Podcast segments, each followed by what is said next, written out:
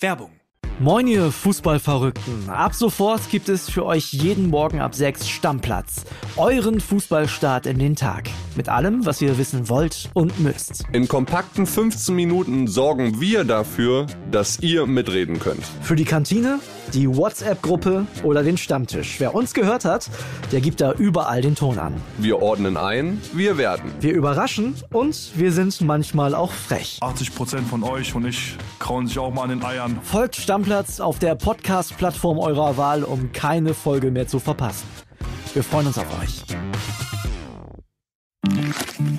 Werbung Ende. Das Bild News Update. Es ist Mittwoch, der 7. Dezember und das sind die Bild Topmeldungen. Reichsbürger sollen Putsch in Deutschland geplant haben. Dieser Prinz sollte das neue Staatsoberhaupt werden. Krisengipfel nach WM-Debakel. Hier kommt Flick zum Geheimrapport. Update betrifft alle Nutzer. Große Änderung bei WhatsApp. Sie wollten laut Ermittlern die Regierung stürzen, alle Deutschen, wenn nötig, mit Waffengewalt unter ihre Herrschaft bringen. Es waren krude Pläne, denen die Gruppierung um Prinz Heinrich den 13. Reuß und die Berliner Richterin Birgit Malsack-Winkelmann nachgegangen sein sollen. Am Mittwochmorgen stürmten Spezialeinheiten von Bund und Ländern insgesamt 137 Objekte von 52 Beschuldigten aus dem Bundesgebiet.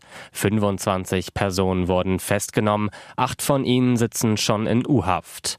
Mindestens seit Ende November 2021 plant die Gruppierung, die bestehende staatliche Ordnung in Deutschland zu überwinden und durch eine eigene bereits in Grundzügen ausgearbeitete Staatsform zu ersetzen so der Generalbundesanwalt. Zentrales Gremium der Vereinigung sei der Rat, dem Prinz Heinrich der 13. Reuß vorsteht. Der adlige Immobilienunternehmer aus Frankfurt am Main, dem das Thüringer Jagdschloss Weidmannsheil gehört, wird von den Behörden schon länger als Gefährder eingestuft. Er sollte nach dem Putsch das Staatsoberhaupt sein. Der Krisengipfel geht los. Sechs Tage nach dem peinlichen WM aus der deutschen Nationalmannschaft stellt sich Bundestrainer Hansi Flick heute der DFB-Spitze um Präsident Bernd Neuendorf und DFB-Vizepräsident Hans-Joachim Watzke. In Frankfurt am Main hat am Mittwochnachmittag der Geheimrapport um die Zukunft des Bundestrainers begonnen.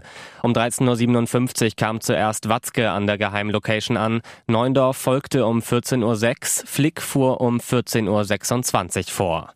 Wirft wirft nach Nationalmannschaftsdirektor Oliver Bierhoff nun auch Flick heute hin. Nach Bildinformationen war bei Flicks Verhandlungen seines DFB-Vertrags bis 2024 ein Sonderkündigungsrecht im Falle eines Bierhoff-Abgangs Thema. Daraus wurde jedoch nichts. Klar ist, der Bierhoff-Rücktritt hat Flick hart getroffen. Flick hatte unmittelbar nach dem Vorrunden aus bei der WM 2022 in Katar einen Rücktritt ausgeschlossen. Die Frage ist, bleibt es auch heute dabei? VW investiert fast eine halbe Milliarde Euro in die Elektroautoproduktion in seinem Stammwerk in Wolfsburg. Konkret sollen in einem ersten Schritt bis 2025 rund 460 Millionen Euro in den Umbau gesteckt werden. Das teilte Volkswagen am Mittwoch mit. Das Werk wird für einen Überlauf der ID3-Produktion vorbereitet. Das bislang in Zwickau gebaute Modell wird das erste E-Auto für das VW Hauptwerk. Perspektivisch sei ein weiteres vollelektrisches elektrisches Kompakt-SUV geplant. Insidern zufolge handelt es sich um ein elektrisches Pendant zum VW Tiguan. VW-Markenchef Thomas Schäfer begründete den Schritt auf einer Betriebsversammlung in Wolfsburg. Mit diesen starken Entscheidungen und Investitionen wollen wir die Wettbewerbsfähigkeit des Werks weiter stärken und der Belegschaft eine konkrete Langfristperspektive bieten. Bei WhatsApp steht ein neues Update an. Mit diesen lassen sich in der Messenger-App ab sofort Avatare erstellen. Die virtuellen Stellvertreter können als Sticker in Chats verwendet werden oder als WhatsApp-Profilbild. Praktisch für diejenigen, die kein echtes Foto von sich zeigen oder anonym bleiben möchten. Verschiedene Avatar-Grundtypen lassen sich mit vielen Merkmalen von Frisuren bis hin zu Outfits individualisieren. Damit ist es möglich, ein Set aus 36 personalisierten Stickern zu erstellen, die den eigenen Avatar mit verschiedenen Emotionen oder bei Aktion zeigen. Allerdings ist die Messenger-App kein Vorreiter. Apple hat schon vor vier Jahren Avatare eingefügt. Im Ökosystem des Tech-Giganten heißen sie Memojis. Und auch Samsung hat schon eine ähnliche Funktion. Die mexikanische Abgeordnete Maria Clemente Garcia will Lionel Messi in ihrer Heimat zur Persona non grata erklären lassen. Die Politikerin von der linksgerichteten Morena-Partei richtete eine entsprechende Forderung direkt an das Außenministerium. Chancen dürfte sie damit aber kaum haben. Die Politikerin wirft dem Superstar und Kapitän Argentiniens Verachtung und mangelnden Respekt gegenüber Mexiko vor. Sie beruft sich dabei auf Szenen aus der Umkleidekabine der Argentinier nach dem 2 zu 0 in der WM-Gruppenphase gegen Mexiko, wo Messi ein Trikot Mexikos auf dem Boden verächtlich getreten hat haben soll. Und jetzt weitere wichtige Meldungen des Tages vom Bild Newsdesk. Frankfurter Uni besetzt. Klimakaoten attackieren Polizei im Hörsaal. Straßenkleber, Autobahnblockierer, Kunstbewerfer, jetzt Unibesetzer. In Frankfurt mussten am Dienstagabend Polizisten in Kampfmontur den Haupthörsaal der Rechtswissenschaften der Frankfurter Goethe-Uni stürmen. 50 Klimaaktivisten hatten sich dort verschanzt. Bilanz des Einsatzes vier Strafverfahren wegen Hausfriedensbruchs, zwei wegen tätlichen Angriffs auf Vollstreckungsbeamte, drei Festnahmen. Zehn Stunden lang war der Hörsaal Saal besetzt. So ging's los. Am Dienstagmorgen um 10 Uhr hatten die Klimakaoten, die sich den Namen End Fossil Occupy gegeben haben, die Goethe-Uni besetzt. Es folgten zehn Stunden Belagerung mit Sofa, HiFi-Anlagen, Kühlschrank und ganz viel politischen und populistischen Parolen. Um 19.45 Uhr kam die Polizei, räumte eine Stunde lang. Ein Polizeisprecher, lediglich vier von ihnen weigerten sich. Gegen diese vier leitete die Polizei Strafverfahren wegen Hausfriedensbruch ein. Zwei von ihnen müssen sich zusätzlich wegen tätlichen Angriffs auf Vollstreckungsbeamte verantworten da sie zwei Polizisten unvermittelt gegen den Kopf bzw. ins Gesicht geschlagen und damit verletzt hatten. Das müssen Fußballfans wissen. Champions League Knaller für Amazon-Kunden. Königsklasse bei Amazon. Bis mindestens 2026-27 wird die Champions League weiter bei Prime Video zu sehen sein. Hierbei handelt es sich um den Streamingdienst des Branchenriesen Amazon. Nach Informationen der DPA hat das US-Unternehmen einen neuen Vertrag mit der UEFA über Medienrechte abgeschlossen. Dieser umfasst dann jeweils 17 Spiele für drei Spielzeiten ab der Saison 2024-25. Durch die Reform der Champions League bekommt auch Amazon mehr Spiele. Amazon gehört seit der Saison 2021-22 neben The Zone zu den übertragenden Sendern. Hier überträgt der Sender jeweils am Dienstag das Topspiel exklusiv. The Zone darf ab 2024-25 186 Partien live übertragen, bleibt somit auch weiter an Bord. Sky, viele Jahre der größte Champions League Sender in Deutschland, ist erneut leer ausgegangen. Zur Erinnerung, ab 2024-25 bekommt die Champions League einen neuen Modus.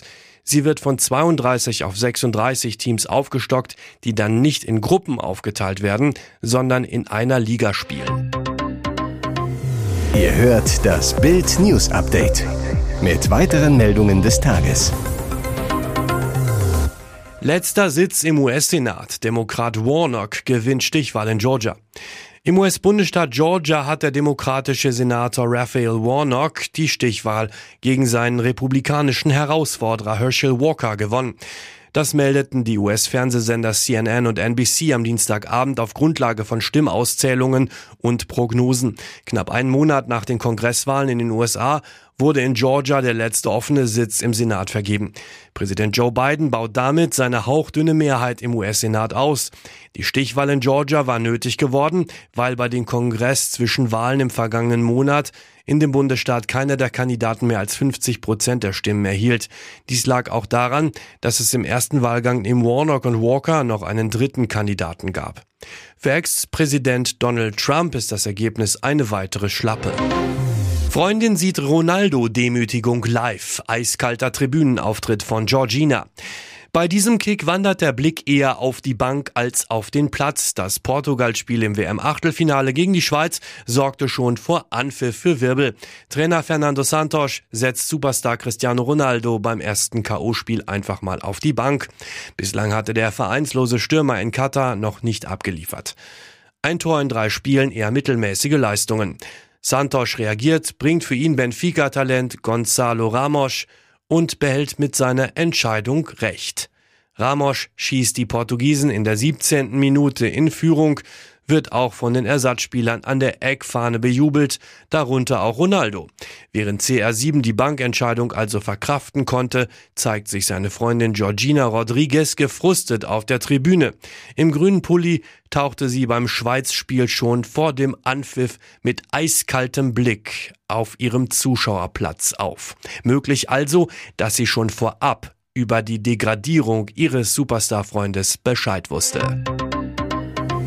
Hier ist das Bild News Update. Und das ist heute auch noch hörenswert. So gewann die Außenministerin die Herzen der Inder. Barfuß Baerbock. Ein indisches Sprichwort besagt, wenn ein Fuß geht, ruht der andere.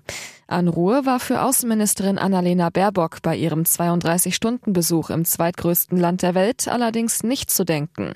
Nach einem Jahr voller Krisengipfel in Ede-Locations musste Baerbock in Indien Geländegängigkeit beweisen und zeigte, dass diplomatisches Parkett auch ohne Schuhe gelingt. Baerbock, die Barfußministerin. Schon einmal war Baerbock in Indien. Lange ist es her. In ihrer Unizeit verbrachte sie sechs Wochen im Riesenland. Nun ist sie wieder da, als Ministerin der größten europäischen Wirtschaftsnation, unter Dauerbeobachtung.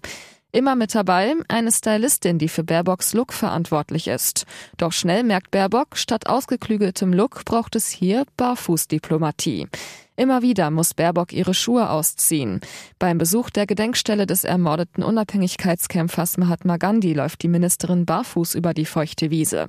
Vor dem Eintritt in Sikh Gottes Haus muss Baerbock wie alle Besucher durch die Fußwaschrinne, läuft mit nassen Füßen und rot lackierten Zehennägeln über den kalten Marmor. In der Armenküche nebenan hockt Baerbock neben indischen Frauen im Schneidersitz und hilft beim Brotbacken. Natürlich barfuß. Ihre Botschaft an Indien, sie ist eine aus dem Volk, nicht aus der politischen Kaste.